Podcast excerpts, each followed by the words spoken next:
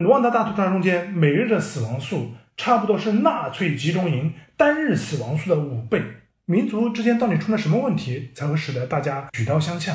不需要这个国家非常的发达，不需要这个国家多么的现代，只需要这个国家有一个非常集权的行政官僚体系，这就可以了。卢旺达从过去到现在都是一个强政府的国家，它有着非洲为数不多的强大的政府。集权主义政府，这种平庸的恶，比起那些不平的恶要更加可怕，可怕的多。各位听众，大家好，欢迎收听由大观天下志制作播出的播客《东腔西调》，我是这一期的主播大志。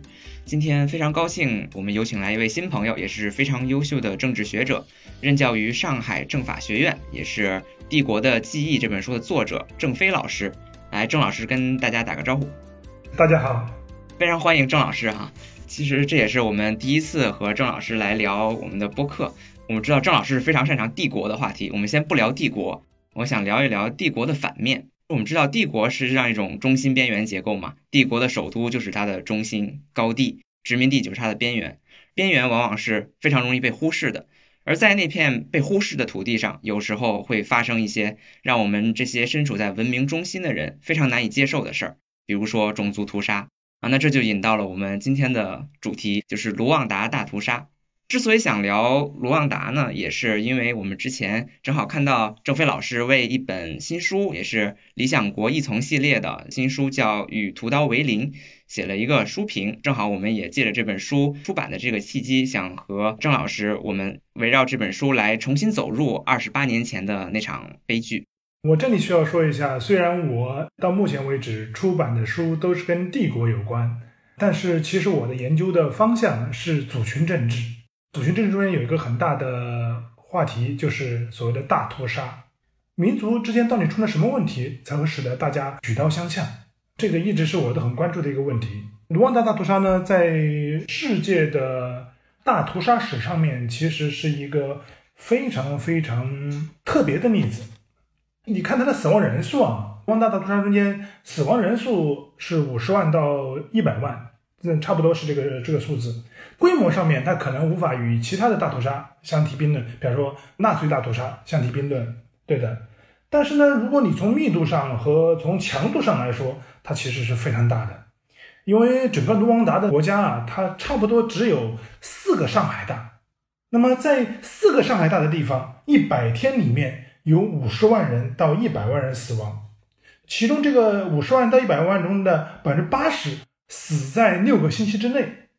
这要这么想一想的话，你就知道屠杀的强度和密度非常的高。卢旺达大屠杀中间每日的死亡数差不多是纳粹集中营单日死亡数的五倍，这个密度是非常高的。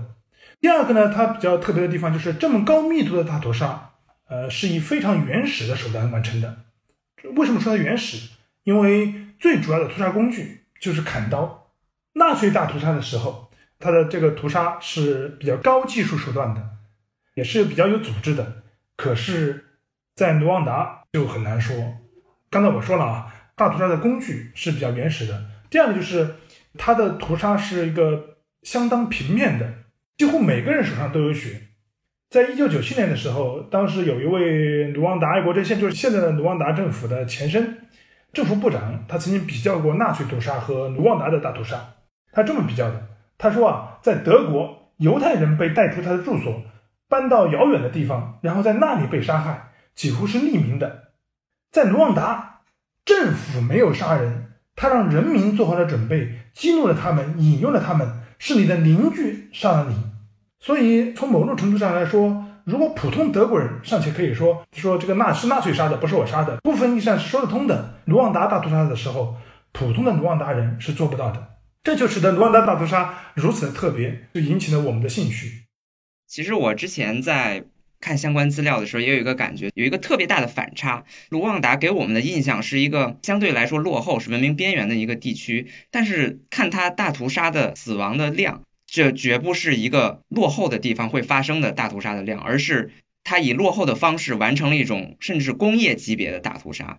但是除了这个反差，我还发现另外一个反差：卢旺达其实二十几年后的今天，它已经是非洲最发达的国家之一了，经济繁荣稳定，而且经济增长率达到百分之八，而且营商环境也是特别好。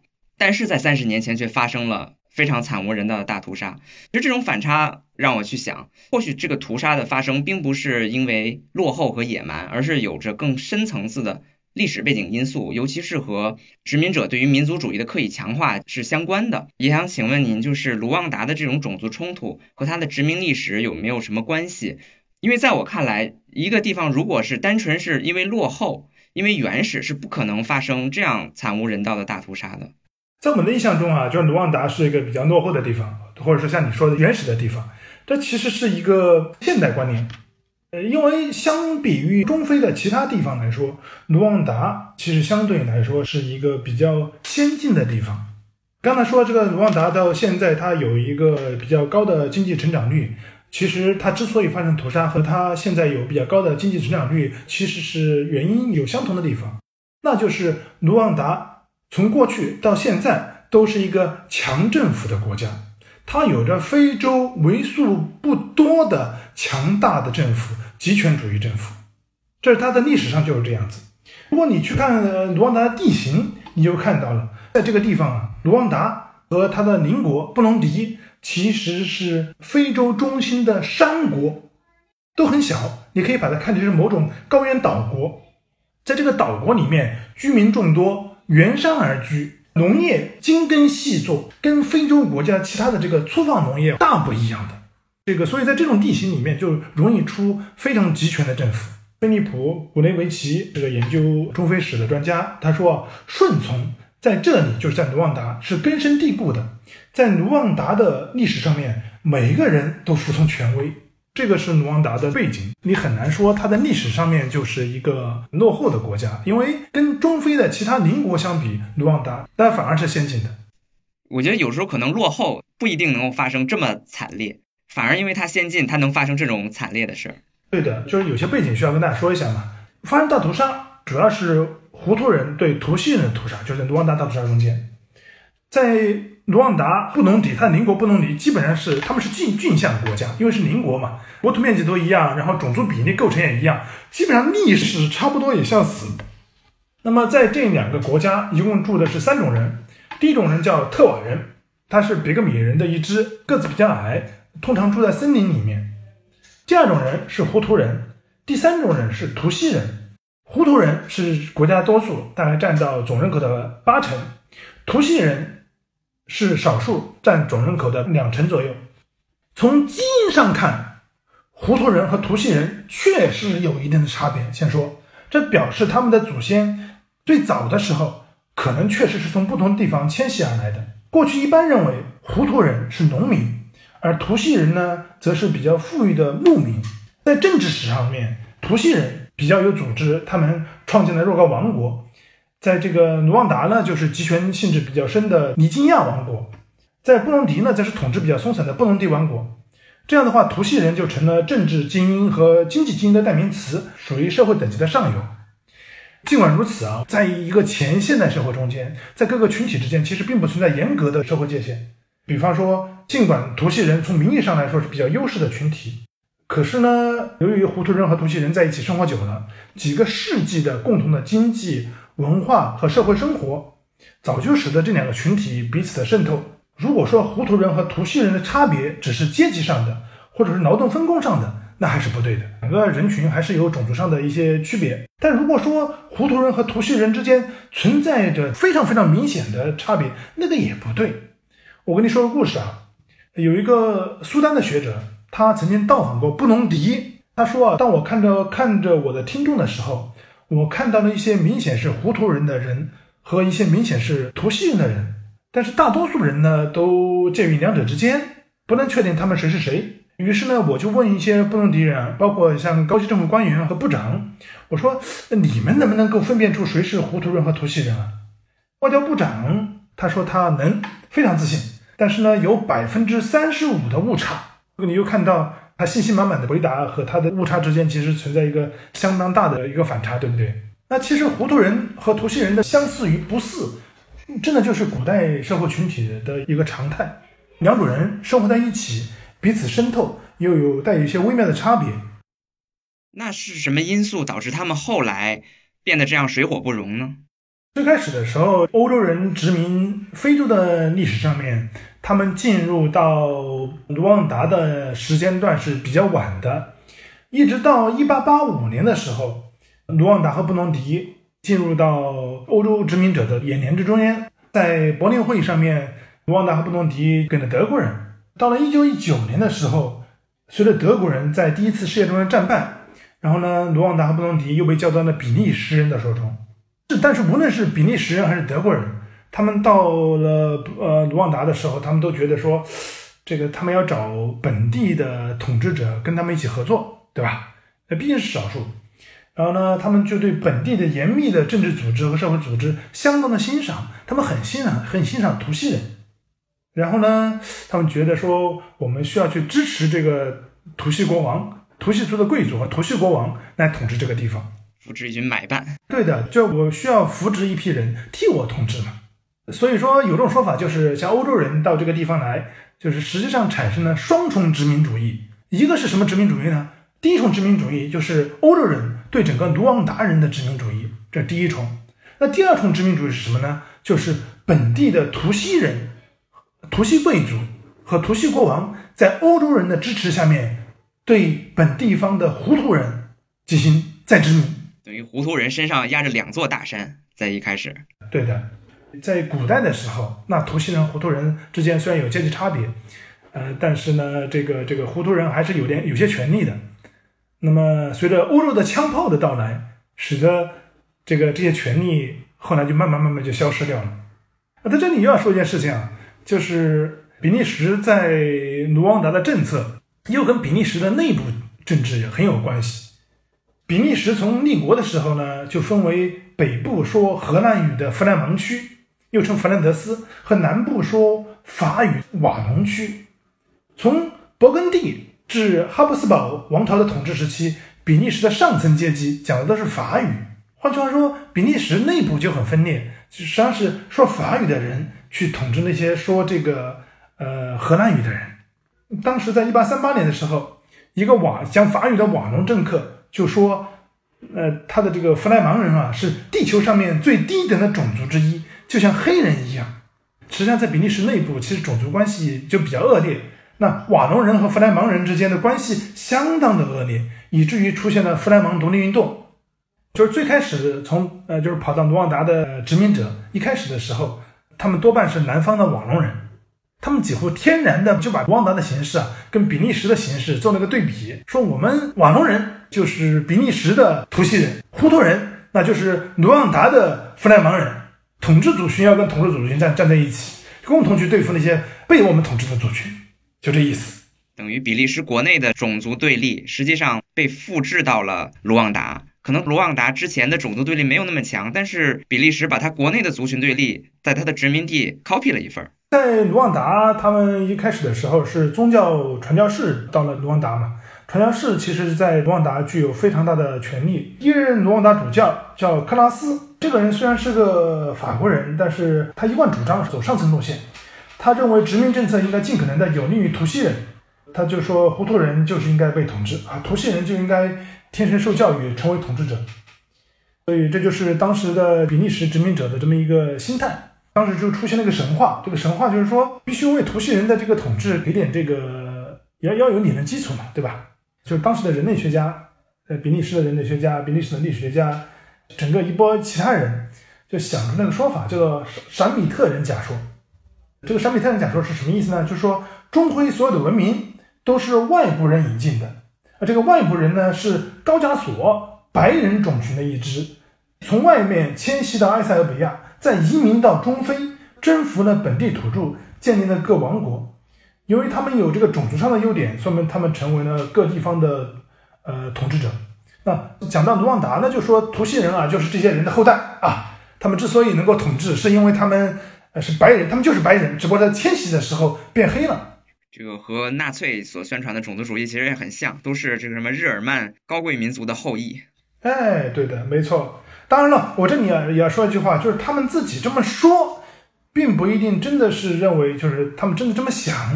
这个神话确实是故意制造出来的，因为呃，克拉斯就是我刚才我说说的这个第一任大主教，就是卢旺达呃天主教的第一任大主教，这是他是这么说的，他说啊，我们绝对应该努力消除执政当局的意见，即我们是巴糊涂人及一个反对酋长们的团体。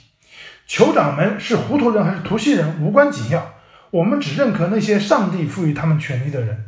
换句话说，当时发生了一件什么事情呢？就是利益交换，就是欧洲人从物质上和精神上面支持图西族的图西族统治集团，普通图西人是也也是捞不到好处的，就是图西族的统治集团扩张权力，图西贵族以向欧洲人效忠作为回报。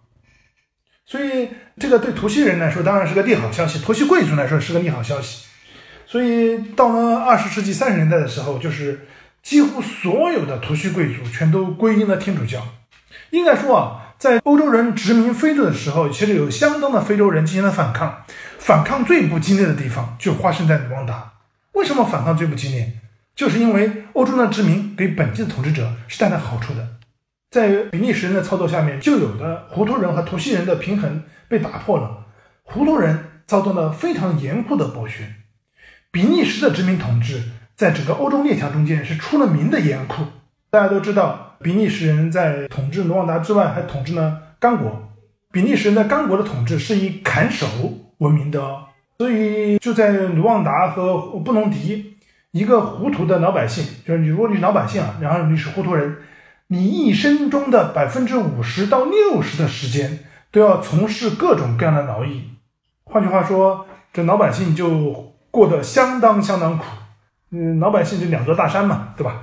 一座大山是糊涂人，一座大山是图西人，一座大山是欧洲之，就是比利时人，日子过得非常苦。过得那么苦呢，他当然也要要有意见了。那么他们就开始痛恨所有的图西人，甚至是跟他们一样贫穷的图西人。然后在一九三三年到一九三四年的时候。比利时人又搞了一个民族识别，他的民族识别呢，就是给大家发身份证，身份证上标明你是图西人还是糊涂人。这个民族识别就像儿戏一样，去识别谁是糊涂人，谁是图西人呢？是怎么识别的？他们肯定不是根据相貌，根据家里有几头牛。看来有钱的啊，富裕的，稍微富裕一点的，可能就被划到无锡人去了。过了五头牛，你就是图西人。对，有五头牛以上，你就是图西人；五头牛以下，你就是糊涂人。贫下中农、富农啊，有一个客观标准，等于把原来比较模糊的东西给它彻底明确化了。明确化了，也让这种对立更尖锐化了。尽管人口普查就是人口普查，这种民族识别是描述性的，但是说实话，你只要把一群人给他一个类别，给他一个客观依据，比如身份证，那就自然而然的就把人群和人群之间的差别就给凸显出来了。其实您刚才也说。在殖民统治之下，胡图人和图西人其实是存在一个阶级压迫的关系。但是在我看来，其实阶级压迫在任何地方都是存在的。但是只要制度啊、方式啊，包括武力比较稳定、比较强势，那其实即使有阶级压迫，但这个国家仍然能能够是稳定的，至少不至于出乱子，至少它是有秩序的。可是我们知道，二战结束之后，种族主义。这种理论随着纳粹政权的倒台，那就彻底破产了。实际上，在国际秩序当中，殖民主义和种族主义同时成为了一种不好的东西，它要退却。殖民的力量退却之后，原本靠压制、靠强力维持的稳定体系，可能就暴露出来问题了。这也就是当比利时人撤退之后，我可以想见，卢旺达应该不会平静了。啊，确实是这样子，这锅还是要比利时人来背。为什么呢？这个对图西人来说，其实是成也萧何，败也萧何，是比利时人支持他们当权的。二十世纪五十年代的时候呢，比利时的国内政治其实就是跟二三十年代就发生了很大的变化。那原来不是瓦隆人跟弗莱芒人的对立嘛，对不对？二战呢结束之后呢，比利时有一个民主化的过程，弗莱芒人在比利时国内的政治分量越来越重，比利时的非洲殖民地呢，越来越多的弗莱芒人。能够可以在行政机构和教会里面任职了，他们出身比较卑微，所以他们自认为自己受到了其他比利人的歧视和压迫。他们觉得我们既然民主了哈，我要来改变我们过去的政策，对吧？我不仅要改变比利时国内政策，我也要改变比利时在国外推行的不公正的殖民政策。所以呢，他们这些就是理想主义者，反感殖民压迫，于是他们就在卢旺达的比利时人缓过来了，去支持胡图人搞大众民主。比方说，有一个比利时的官员叫做盖伊·罗杰斯特，他在卢旺达当了两年的最高领导人。他呢，就是非常非常同情胡图人，认为过去我们比利时的殖民统治啊，就是不公正、不公道，帮着图西人去压迫胡图人。他觉得说，将卢旺达带上民主道路是他的责任。盖伊后来就回忆说，是什么促使我采取这样的解决方案去处理问题呢？答案。清楚无异，是支持民众维护其尊严的意志，或许是撕掉面具，在本质上是压迫和不公正的贵族政治暴露于公众的面前。这是卢旺达比利时人当时的想法。所以，比利时在国际社会的压力下面，他们放弃殖民统治，他可不是说就是这么走开的啊，而是他走开之前，实际上是把权力从图西人手上转移到那胡图人手上。因为在一九六零年的时候，当时盖伊就这个比利时官员，第一个是他是帮助本地的胡图人成立了自己的政治组织，然后帮助他们自己组织起来，搞了一个胡图解放运动。当时也出现了很多的种族暴力啊，种族暴力发生的时候呢，基本上盖伊没去管这件事情。后来呢，他又监督执行了一场地方政府选举，由于当时胡图人在人口上面是八成嘛，所以呢，选举中间几乎就是全面获胜，控制了所有的政治职位。所以盖伊就把政权转交到了这些胡图人的手上。当时第一任领导人叫做卡伊班达，当时一个天主教的主教的私人秘书，成为了卢旺达新政府的第一任总统，立刻执行了一个叫配额制度，其实也就是某种压迫制度。当时联合国就说啊，这场革命，因为这个革命是比利时人之下的，叫一九五九年革命。他说这场革命只是一种压迫政权取代了另外一种，所以最开始的锅就是比利时人的锅。实际上，在一九五九年革命对后面卢旺达的命运产生了非常大的影响。图西的贵族的政治，图西人的压迫，确实是旧政权的一个象征。可是呢，把政权从胡图人手上拿过来，直接转到胡图人手上搞大众民主，也没有对少数进行设置什么保护机制，那实际上是很糟糕的。卢旺达的新政府啊，它一开始就诞生在一个阶级冲突的背景下面，对不对？非常担心图西人反攻倒算，搞复辟啊！哎，搞复辟，对的。我们搞的是一九五九年革命啊，图西人就是所谓的封建地主、封建贵族，我们把封建贵族干跑了，我们现在老百姓自己掌权，对吧？那这个掌权呢，先说一下，啊，伊班达的政府其实非常腐败，新上台的胡图统治跟图西统治也没什么两样，就是一小撮人在掌握国家政权，实行所谓。搞得统治手法非常的宫廷政治，既腐败又专权。这个既腐败又专权政府怎么继续统治下去呢？啊，就说你们一定要支持我，否则图西人就要反攻倒算了。不断的制造敌人，制造危机，来维护自己的合法性。所以呢，在他的统治期下面，不断的出现了难民潮，有相当多的图西人逃到了卢旺达的邻国去啊，包括像刚果啊、布隆迪啊、坦桑尼亚啊、乌干达这些地方去。然后这些人呢，又组织游击队。开始从乌干达那些地方对卢旺达进行袭击，卡伊班达呢反过来进行大规模的报复，包括宣布全国进入紧急状态呀，打击反革命分子啊，在打击反革命分子的时候呢，就进行一些屠杀现象。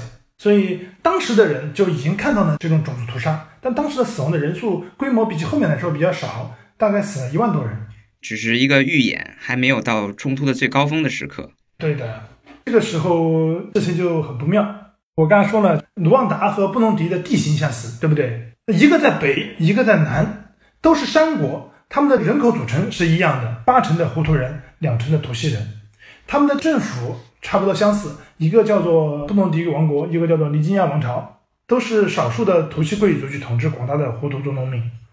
他们的殖民史也是这样，就是比利时既到了卢旺达，也到了布隆迪，这里就出现一个关系性的差别。他们关系性差别在哪里呢？布隆迪相较于卢旺达来说，在过去中央集权的程度是比较少的，这就是他们一个差别。所以卢旺达和布隆迪呢，我就说它互为镜像，就他们非常相像。还有一个差别就是，比利时人在卢旺达的去殖民化的过程中间，有一个非常同情胡图人的政府官员，在布隆迪没有。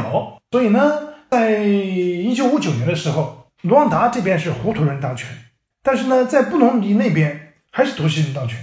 这个时候你会看到这两拨人，因为人口相似嘛，对不对？历史相同，但是呢，现在掌权的人不一样。一方面，一个地方是胡图人掌权，一个地方是图西人掌权。所以对很多人来说，两个地方就各自对不同的人来说就是一面镜子。比方说，在布隆迪，布隆迪的很多的胡图人就认为说，卢旺达道路是一个理想的政治方案。那我们也应该像卢旺达那样子搞胡图力量，要搞胡图民族解放。但是呢，对图西人来说，他们就觉得说，卢旺达是一场噩梦的化身，需要不惜一切都要避免。等于说是这两个国家在这个时候正好顶住了。比方说，这里发生一件事情，就是一九六五年的时候，在布隆迪亚有一群胡图族的宪兵和军官袭击了皇宫，意图发动政变。在政变过程中间，胡图族的武装分子杀了几百个图西人。当时布隆迪的图西政权呢，就迅速进行报复，反过来也杀了一批胡图族的军官和政治领导人。从此开始，在布隆迪，胡图人和图西人之间就形成了一个相互报复的这个恶性循环。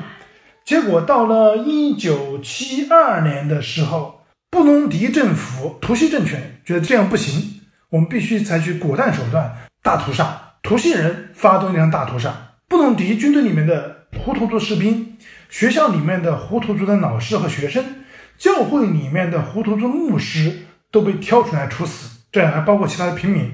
所以在一九七二年的五月份到八月份之间，布隆迪的图西人就杀了二十万的胡图人。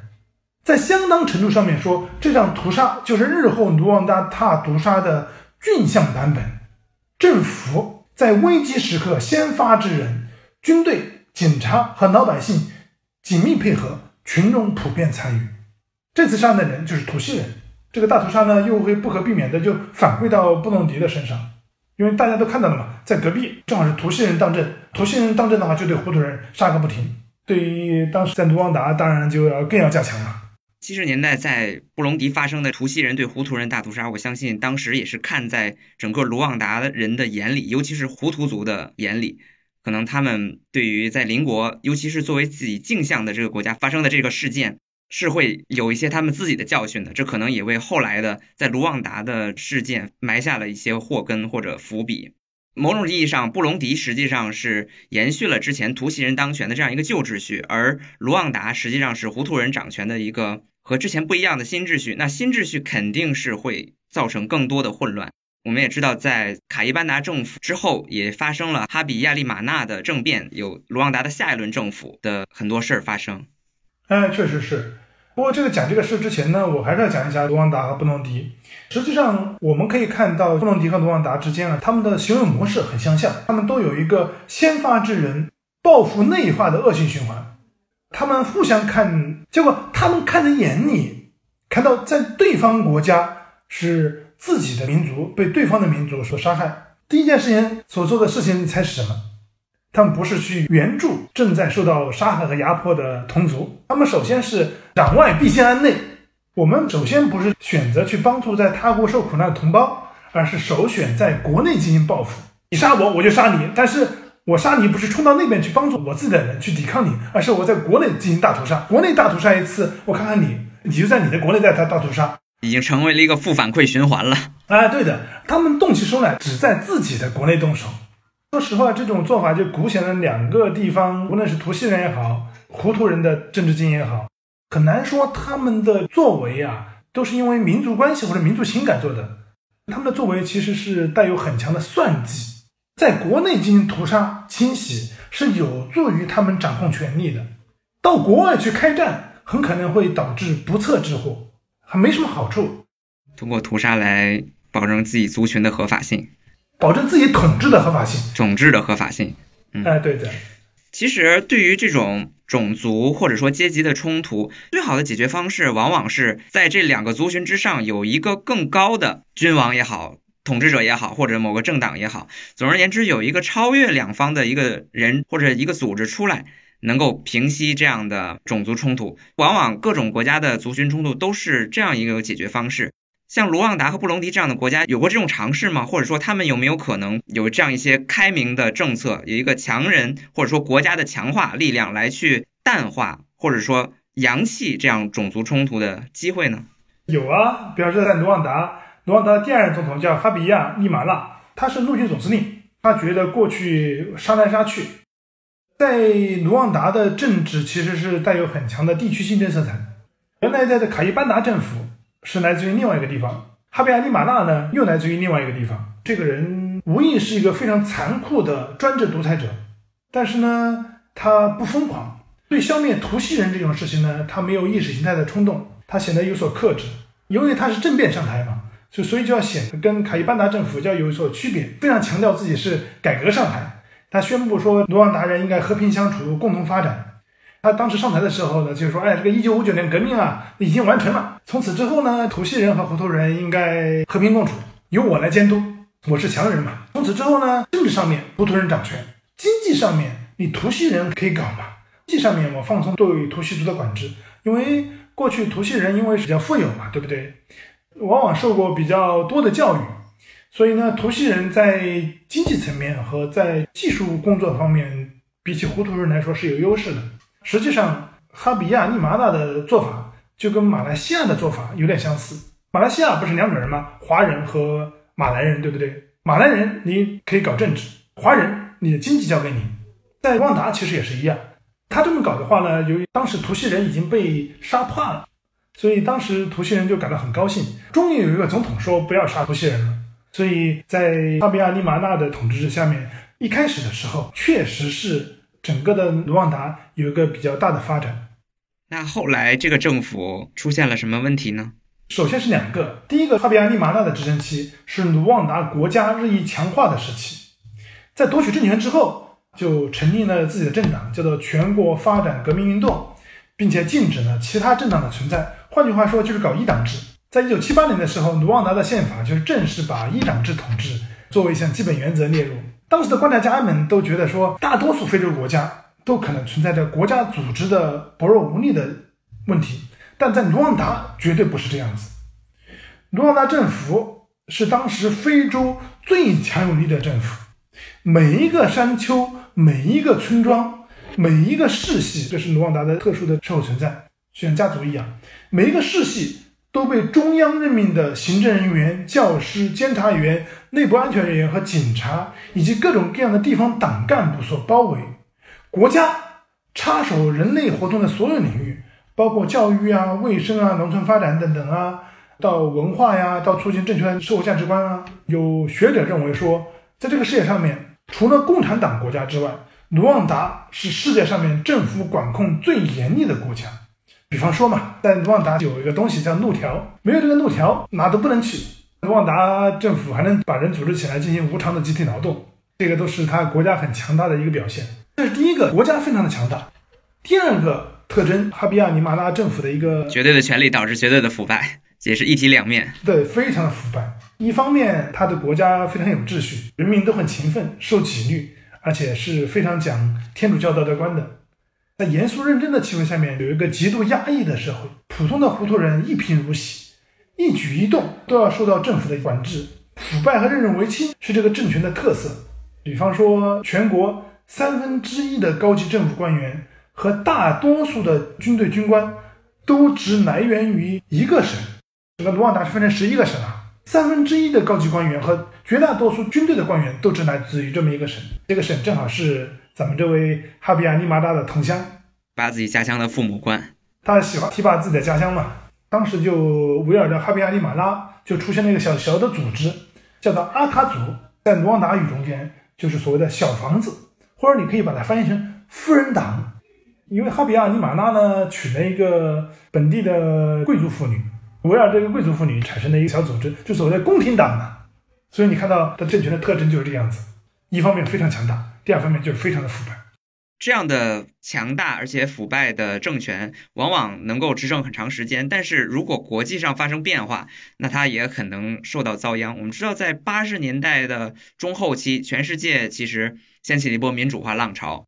这波民主化浪潮其实让我知道，对卢旺达也是有影响。而哈比利瓦纳他的独裁政权的崩溃也是在这个时候开始的。当时呢，发生了很多事情。哈比利瓦纳的政府呢，是从一七年开始，结果到呢八十年代末期就要统治呢十几年之后，当时呢高度管制的独裁政权开始出现了内讧，因为当时冷战快结束了，整个西方在全球推行民主化的改革，那卢旺达呢被这个改革所推动。嗯，因为你如果不这么搞的话，很可能会遭到西方的制裁。那当时卢旺达的经济严重依赖于国际援助，所以你需要搞民主化，这是第一件事情。第二件事情呢，就是当时的国际市场啊，出现了一个问题，什么问题呢？卢旺达当时往国际上卖东西，主要是卖两样，一个是咖啡，一个是锡。当时的国际市场价格崩溃了，导致呢卢旺达的经济收入剧烈减少。卢旺达的人均 GDP 从1983年的355美元下降到了1990年的260美元，贫困率从1985年的40%增加到了1992年的53%。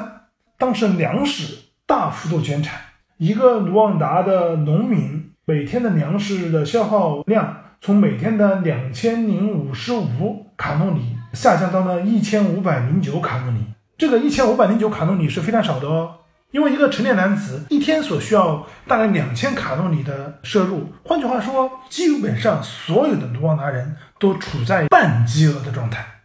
所以你看，当时卢旺达政权他既要搞民主化，但是国民经济又崩溃掉了。原来很强大的哈米亚利马纳政府就开始慢慢慢慢的从左右两翼开始崩溃。一方面是老百姓对他很不满，另一方面呢，也是内部的权力斗争开始了。比方说啊。原来就内部的政治精英可以通过对外贸产品的收入中间获得利润，对不对？但是现在外贸产品价格下降，导致了收入减少，政府的主要经济来源变成了外国的援助，但外国援助又只掌握在阿卡祖的手中，内部的权力斗争就开始了。所以在这种内外交困的情况下，哈比利马纳政权也要铤而走险去炒作另外的议题，也就是我们的种族议题了。哎，对的，没错，确实是这样子。所以，种族议题是独裁者最后的庇护所。确实是这样子。这里还说到一件事情，他们炒作这个议题正好是恰逢其时。原来图西人在图图人是被杀怕了，所以呢就一直很低调。但是有一批人没有被杀怕，就是原来跑到乌干达的图西族难民。这些难民在乌干达生活了好几代，但是呢受到了乌干达本地社会的相当排斥。原来跑到乌干达去，他们也觉得说，既然跑到乌干达嘛，我就要做乌干达人，对不对？但是呢，乌干达本地人对他们来说就是非常排斥。为了摆脱这种排斥呢，呃，于是这一批图西族难民参与了七十年代末到八十年代初的乌干达内战，协助当时的乌干达政客叫做穆塞维尼，帮他去打仗，希望帮他打赢了之后呢，可以获得乌干达的公民权。这个内战。最后是穆塞维尼打赢了，但是穆塞维尼打赢了之后呢，很快就受到了乌干达社会的压力，要求他抛弃以前他这些盟友，所以穆塞维尼就左右为难，他最后就想了一招叫祸水难引。你打仗了嘛，打仗你又又有军事经验，你回去回国打回卢旺达，我暗中的给枪给给援助，你打回去，你们就不要在乌干达待了。于是这批图西族难民就组成了所谓卢旺达爱国阵线，就打回来了。所以这个就是当时的情况。如果你是哈比亚尼马拉，那你就能看到，第一方面自己国内出现了很大的政治动荡；第二个，图西人正好打回来了，所以你当然要炒作种族议题了，正好合适嘛。对，其实是哈比利瓦纳面临了三重交困：一个是经济上的交困，一个是他内部的权力交困，一个是卢旺达爱国阵线马上就要打回来了。实际上，在这三重交困之下，他就要铤而走险去炒作种族议题了。那他后来是怎么做的呢？开始的时候，他不是要开明政策吗？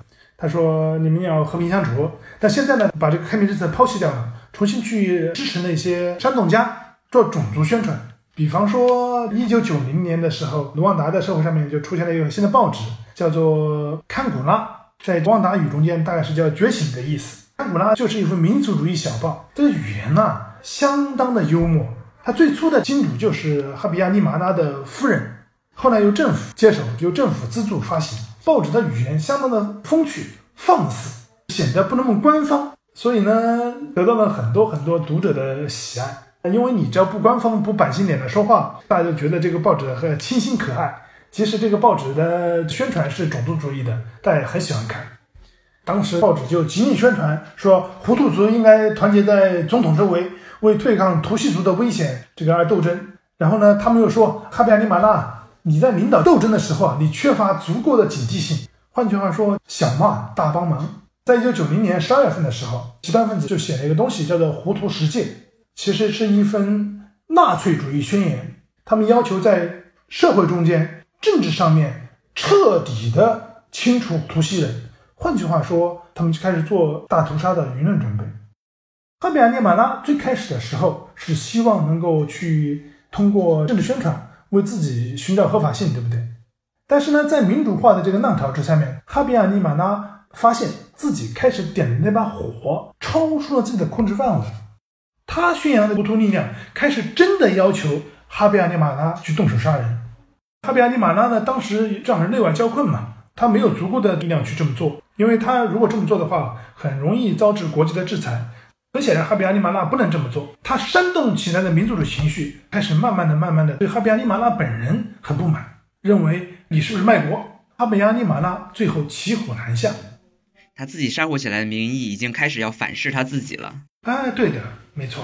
到了一九九一年的六月份的时候呢，当时哈比亚尼马拉觉得说这么搞下去不行，他觉得说这样吧，我退步一下，我搞一个多党制。哈比亚尼马拉的意思其实是政府内部引进几个党派，但是执政还是我来执政，自己还是要当总统。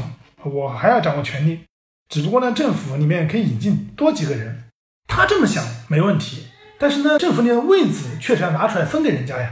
结果他要分这个位子的时候，他的党羽就是阿卡祖就很不满，觉得说你的位总统位子是保住了，可是我们手上的位子就要拿出去，那当然不行了。他们觉得这个阿卡祖的意思，那我们要逼着哈米亚尼玛拿下死手。不能跟反对党合作，不能跟图西族的外政合作，只有这样子，我们才能保住自己的位置。所以阿卡祖内部就开始慢慢慢慢的出现了大屠杀的计划。那这个计划，有的认为是很完善的制定的，有的人认为是不是长期酝酿的，而是一个事件逐渐升级后的事后决策。但不管怎么样，我们现在都知道卢旺达大屠杀基本上是一小撮哈比亚利马拉。周围的高层政治精英有计划、有预谋，从上到下推动的行为。当时呢，其实有很多因素在配合，在推动这些人的计划和想法。也不是说拉卡祖一声令下，这大屠杀就开始了。其实当时也有其他的因素。不，第一个因素就是军队。当时的卢旺达是一个失业率特别高的地方。卢旺达军队呢，原来只有七千人，后来呢，为了应对卢外镇的攻击，所以军队扩编，就从这个七千人扩编到三万人。如果到最后卢旺达实现和平的话，裁军这些失业人士当然就觉得说要我丢掉工作那不行，这是军队。第二个呢是卢旺达在那个时候是一个青年人口特别特别多的地方，人口是处于爆炸状态。一九九一年的人口比九一九七八年的人口增长了百分之五十七点一，而且全国的人口形势呈典型的金字塔形，在全国的七百一十五万人口中间。年轻人的比例高到吓人，百分之四十八的人他的岁数低于十五岁，二十五岁以下的人占全国总人口的多少呢？快到百分之七十了。这些人又穷又没有土地，同时还荷尔蒙旺盛。哎，对对对，他们又没有工作，它是一个动荡之源。第三个呢，就是极端分子已经获得了对大众媒介的控制权。极端媒体就是广播、报纸。这些报纸们就是拼命的在煽动老百姓去反对土系人，封建贵族又反攻倒算了。我们现在这些老百姓呢，必须团结起来，我们要维护我们的权利，我们不要重新犯一九五九年的错误，不要再放过他们。哈佛大学曾经做过一个研究，他们说啊，有那个广播和没那个广播之间造成的屠杀死亡差别是百分之十。有些地方没广播，那些地方就少死人；有些地方有广播，那个地方就多死人，多多少呢？多百分之十。这里要说一下，这广播不像我们想象的那么可怕，而是表面上看起来非常的幽默风趣，带有很强的吸引力。实际上，极端主义广播不仅是糊涂人在听，甚至图西人受害者也在听，而听的时候哈哈大笑。这些极端媒体用非常巧妙的方式把屠杀的信息传到他的听众手上。那最后一个因素，国际社会其实对当时的大屠杀的迹象其实是比较明显的，真的很明显。国际社会对这个事儿都比较冷淡，觉得说过去你们就杀来杀去，我们只能是在外旁观，你们内部的事情你们自己解决。那这里有个例子啊，联合国当时任命了一个加拿大的将军，叫做达奈尔，派到卢旺达去指挥维和任务。这个人是非常有能力的人，当他从加拿大跑到了纽约联合国总部的时候，发现一件事情：他作为维和部队总司令，但是没有一个人跟他做任务汇报，甚至他拿不到任何的分析材料，他只能自己动手找资料。当时没有网络呀，他从纽约的图书馆那边搞了一份百科全书复印件，再从米其林轮胎公司那边搞了一个卢旺达地图，这是他手上所有的材料。你可以想象一下，嗯国际社会对这个地方完全不了解，维和部队支持都提供不了。哎，对的，完全不了解，而且也不想了解。所以这个东西其实看在卢旺达人的糊涂人眼中，其实就是看出来了。因为当时的卢旺达人对白人，国际社会就是白人，其实非常的忌惮。如果白人反对这件事情，卢旺达大屠杀是不会进行的，或者不会这么大规模进行的。但是他们料定了白人不会插手。接下来就发生了卢旺达大屠杀的导火索，也是它的标志性事件，实际上就是九四年的，也是四月，离我们录音的月份非常近。哈比亚利马纳的专机实际上是被导弹击中了，由此引发了胡图族对图西族整个后面一大群大屠杀的开始。对的，没错。当时哈比亚利马纳这个专机啊，在到国外访问回来的时候被导弹击中，哈比亚利马纳当场死亡，暗杀者到现在我们还不知道是谁。有可能是卢旺达的胡图族极端分子，但也有可能是卢埃镇的人干的。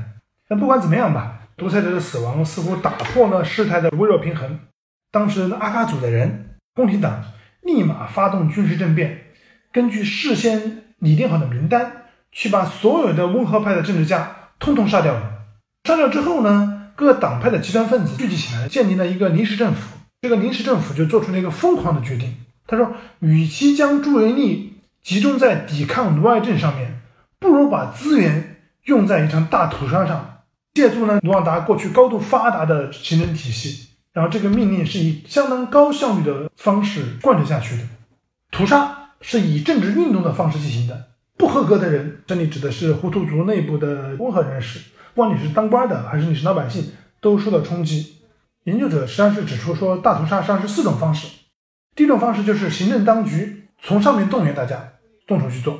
第二是呢，如果省里面或者说镇里面、市里面的人没有动手，那么很可能就会出现夺权、压倒当权派、造反派出来杀人。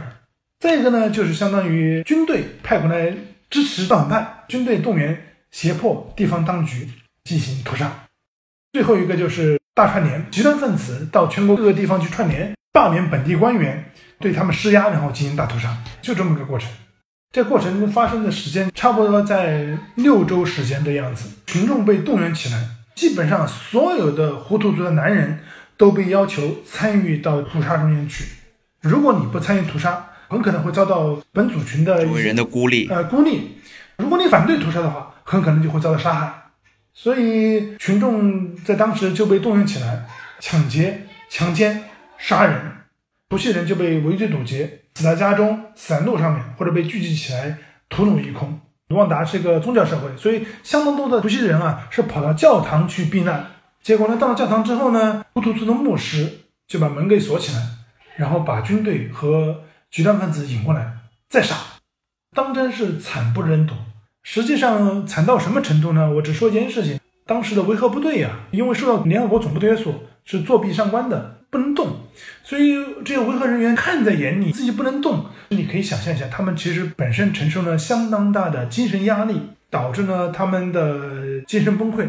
结果在维和部队里面有大量的人出现了精神崩溃的现象，其中一个就包括维和部队总司令达赖尔，他受不了了，他养了一只羊，在他自己的基地旁边。他有一次看到一只狗去咬他的那只羊，达奈尔拿出自己的枪。一枪一枪去打那只狗，打完之后他没打到，一枪都没打中。打完之后，他把枪放下来，当时很多他的部下围过来嘛，他从他部下的眼中就能看到，部下眼中就是，哎，我们的将军又疯了一个。你可以想象一下，如果旁观者尚且如此，置身于世的人是什么样子？其实谈到大屠杀当中的这些人的亲身经历，就可以回到我们开篇提到的这本书。与屠刀为邻的这本书，这本书我基本上都读了。一个法国的记者叫哈斯菲尔德，他实际上是分三部曲、分三季去采访了当时的卢旺达大屠杀的一些亲历者。首先是那些被害者，那些被伤害的图西族的幸存者。他同时还采访了一些当时的加害者。这些加害者后来怎么样了？当他们回到了正常的社会之后，如何看待自己过去的大屠杀的经历？如何回忆？如何判断？如何评价自己过去大屠杀这些经历？实际上，从这些感性的经验、感性的回忆来说，也给我带来了很多的震撼。正好，我们可以就这本书先来感性的看一下，回忆一下大屠杀当中所发生的一些事儿。我可以先谈谈我自己的一个感受哈。首先是关于幸存者这一部分，在大屠杀当中，其实人是被当成动物在猎杀的。我看那些幸存者在回忆当中，他们说自己在不断的逃亡，不断的逃离那些追杀者，他们觉得自己就是一个动物。确实如此。而且有一个细节我记得很清楚，他们谈到喝啤酒，有一些胡图族的加害者，他们有的时候喝啤酒会耽误事儿，因为喝啤酒就不能够去干活了嘛，反而是这些琐碎的喝啤酒、抢劫这种事儿。救了这些图西族的人，因为那些人去喝啤酒了，那些人去抢劫了，去犯懒了，反而这些事儿琐碎的事儿救了我们。我觉得这也是我看到的在这场大屠杀中非常吊诡的一件事儿。我这里要说的一件事情是，大屠杀之所以发生，为什么有大量的民众参与一个大屠杀，和使大屠杀中间产生这种低效率的现象，因素其实是一样的。屠杀啊，并不是出于什么种族上的仇恨。也不是出于很久很久以来的主权斗争，实际上参与大屠杀的人是所谓的被动人。根据当时的研究者对大屠杀参与者的一个有详细调查，他们说大屠杀的参与者的典型特征并不是所谓的疯狂、虐待狂、充满仇恨、贫穷、没有受过教育、意识形态上面非常坚定或者年轻。核心人物可能是这样子，但大多数人的年龄、经济特征其实就是普通人。他们去参与大屠杀。主要不是因为他们痛恨图西人，而是因为他们就是被动员起来执行任务。执行任务。数据显示，一个地方的教育程度、职业、土地的多寡、人口密度、年龄分布、种族的多样性、同首都的接近程度，以及从布隆迪来的难民的多寡，从各个地方大屠杀的强度和密度之间是没有统计学上的显著关系的。换句话说，不是说教育差的人愿意屠杀，或者说是土地少的人就要屠杀，或者说是年轻人就要屠杀，有什么显著关系呢？显著关系呢，首先是这个地方是不是执政党的基地，在这个执政党的地盘里面，屠杀最早出现；在反对党的地盘里面，对屠杀的抵制最激烈。所以说呢，使这个屠杀成为最终可能的，就是政治强制。所以那些糊涂人去杀人。他们是出于政治强制，政治强制存在，那么他们就去杀人，这使得大量的糊涂人参与了屠杀。同样是因为他是政治强制，所以呢，很多人并不是由于仇恨去杀人，所以他那个劲儿就不是特别足。他们首先想的可能是我要为了完成任务，我要杀几个人。但是呢，在杀人的时候呢，如果能够抢劫，还是要抢劫优先，而不是杀人优先，就这么来的。其实我也看到一个很有意思的例子，其实有一些医生和教师。他们是雇人杀人的，他们花钱去让别人替他们杀人，他们觉得，因为他们是受过教育的知识分子嘛，也知道杀人不对，但是杀人却是一个任务，是他不得不完成的，所以他们选择雇人杀人，免得弄脏了自己的手。我觉得从这个也能看出来，实际上屠杀并不是来源于仇恨，而是来源于一种某种程度上是一种任务，每一个人每一个所谓的公民都要完成这样一个任务。如果自己完不成，那就花钱雇人来完成。对的，所以知道这个之后，所以你会发现一件事情：卢旺大屠杀并不是一次普通的族群仇杀，它也不是什么极端种族主义者情绪爆发所造成的惨剧，而是在一个高度政治化的环境中间，由政府主导的大众普遍参与的对所谓阶级败类的清洗运动。所以知道这个，我们就能理解这本书里面讲的很多人的言行了。比方说，在受害者的一方。他们对大屠杀的发生总有一种难以置信，因为他们跟屠杀他们的人平常在一起生活呀，彼此通婚呀，对吧？他们既没有居住隔离，也没有文化差异，甚至也没有经济啊、工作和社会地位的隔离。他们一起上酒馆，一起踢足球。他们本来就认识啊，本来就认识，而且都是好朋友。即使是未来的凶手们在喝酒的时候说笑话，说我要把你们斩尽杀绝。聆听的这些受害者们，未来的受害者们，觉得也这是笑话嘛？这是关老爷的事情，当不得真。你说笑话，我也就把它笑话听。卢旺达人之前是想象不到的，会有这么一个任务出现。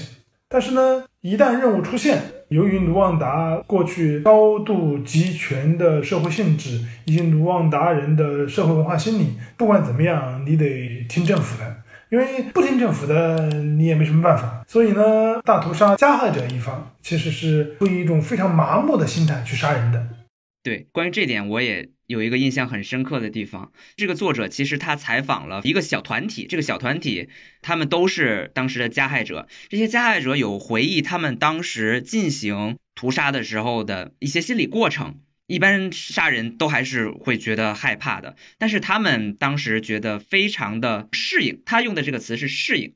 他说：“我知道自己不会被惩罚，杀人没有后果，所以我非常适应。”所以。这些人他也知道杀人是不好的，但是他在做这件事的时候没有任何的阻力，没有任何的抱歉感，是因为他知道自己做这件事儿有人为自己兜底，我做这件事儿没有后果，因为是我在执行上面给我的任务。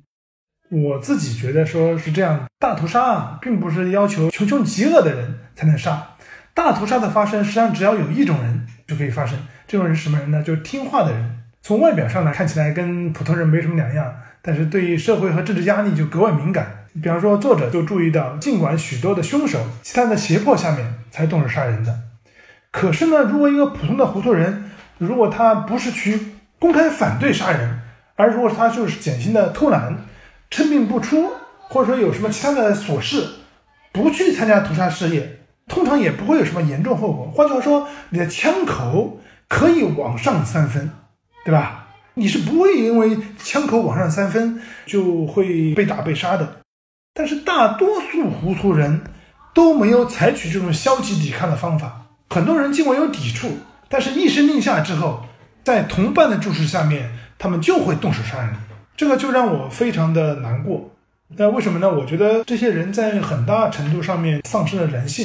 这个人性指的并不是说他们屠杀的时候就特别的残忍和狠毒啊，当然了他们杀起人来当然非常残忍狠毒了，而指的是说他们在道德上面非常的不敏感，非常的被动，一个指令就足以让他们卸下灵魂、良心和前瞻能力。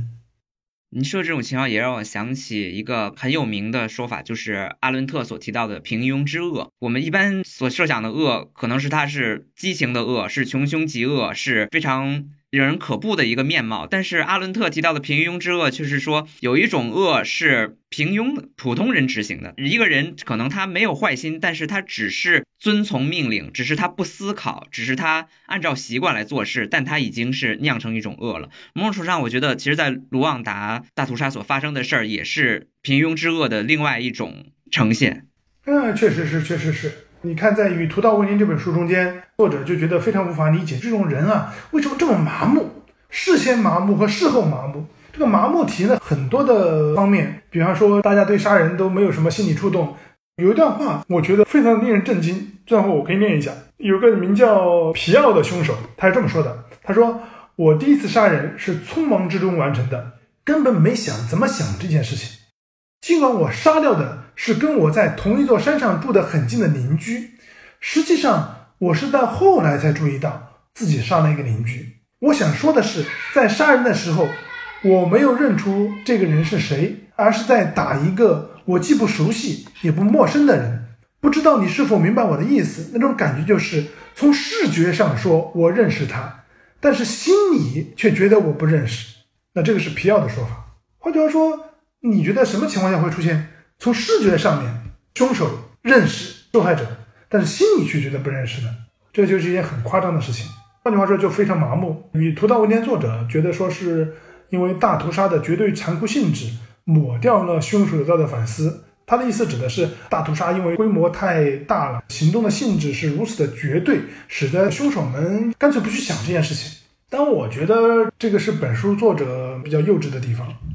因为不是大屠杀的绝对性抹剥夺了这些人的道德反思能力，实际上是在大屠杀之前，那个政治社会就已经使得这些人丧失了人性，他们只是在等待信号和机会。所以你刚才说汉娜·阿伦特说平庸的恶，对吧？他的意思主要是在一个高度发达的现代社会中间，一个由行政官僚、理性科层制所主导的世界里面，普通人。这里说的普通人，主要还是指的是政府的行政官员，由于放弃了主动思考。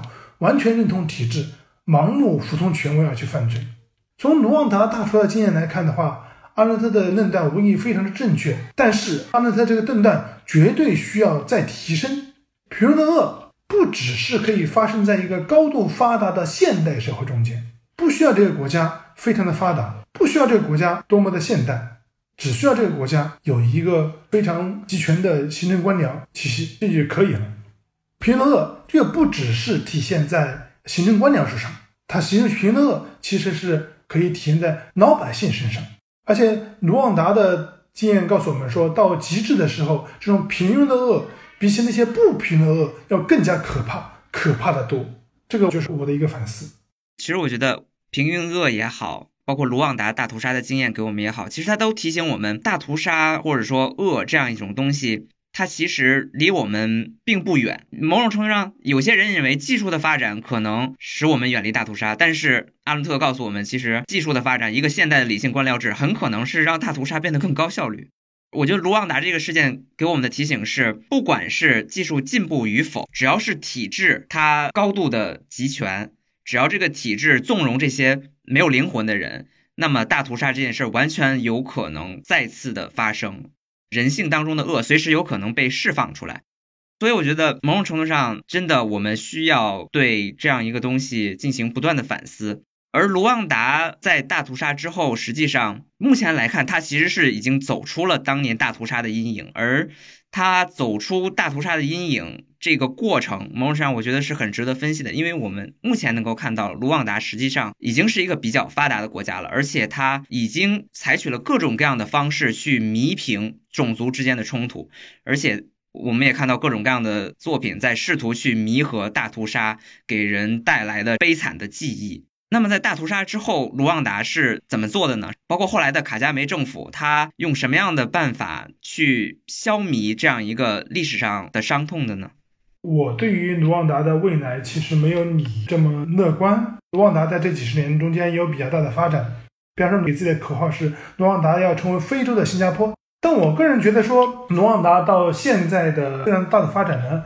跟卢旺达大屠杀之后，国际社会的普遍的愧疚之心很有关系。因为有这愧疚，所以国际社会给了卢旺达相当多的援助。卢旺达那边呢，当然呢政府有些比较正面的东西，但是我们也要看到大屠杀的根子并没有被消除。你看这本《与屠刀为尼》也也能看出来，有相当多的凶手其实他并没有反思，这就是一个危险的来源之一。第二个来源是什么呢？图西人在反思大屠杀的时候，其实也有个错误的反思。因为卢旺达的新当局从种族灭绝之后呢，一直也是实行所谓的专制统治。他们禁止公众讨论种族问题，关闭了独立的媒体，压制了公民社会，任何的政治反对派存在。图西人似乎达成了一个一致意见：如果想要避免再次大屠杀，那只有让图西人牢牢掌握政权，再也不要让糊涂人有掌握政权的机会了。那我觉得这种做法。是不是真能达到在将来避免大屠杀的效果，还是说只是目前暂时缓解这个局面？我倾向于说前一种可能性至少不能被忽视。好，非常感谢郑飞老师。我们从卢旺达整个的历史、它的地形、它的殖民主义历史，包括后来它的两届政府——卡伊班达政府和哈比亚利马纳政府。一直聊到了卢旺达事件本身的大屠杀的过程，以及亲历者的回忆，以及对这个事件的理性反思。我自己也是受益颇多，非常感谢郑飞老师今天做客东腔西调来和我们聊这个话题，也非常希望郑飞老师以后能多做客我们的播客，和我们的听众进行更多的交流。那今天时间也差不多了，非常感谢郑飞老师，欢迎您之后再做客东腔西调。好的，谢谢大家。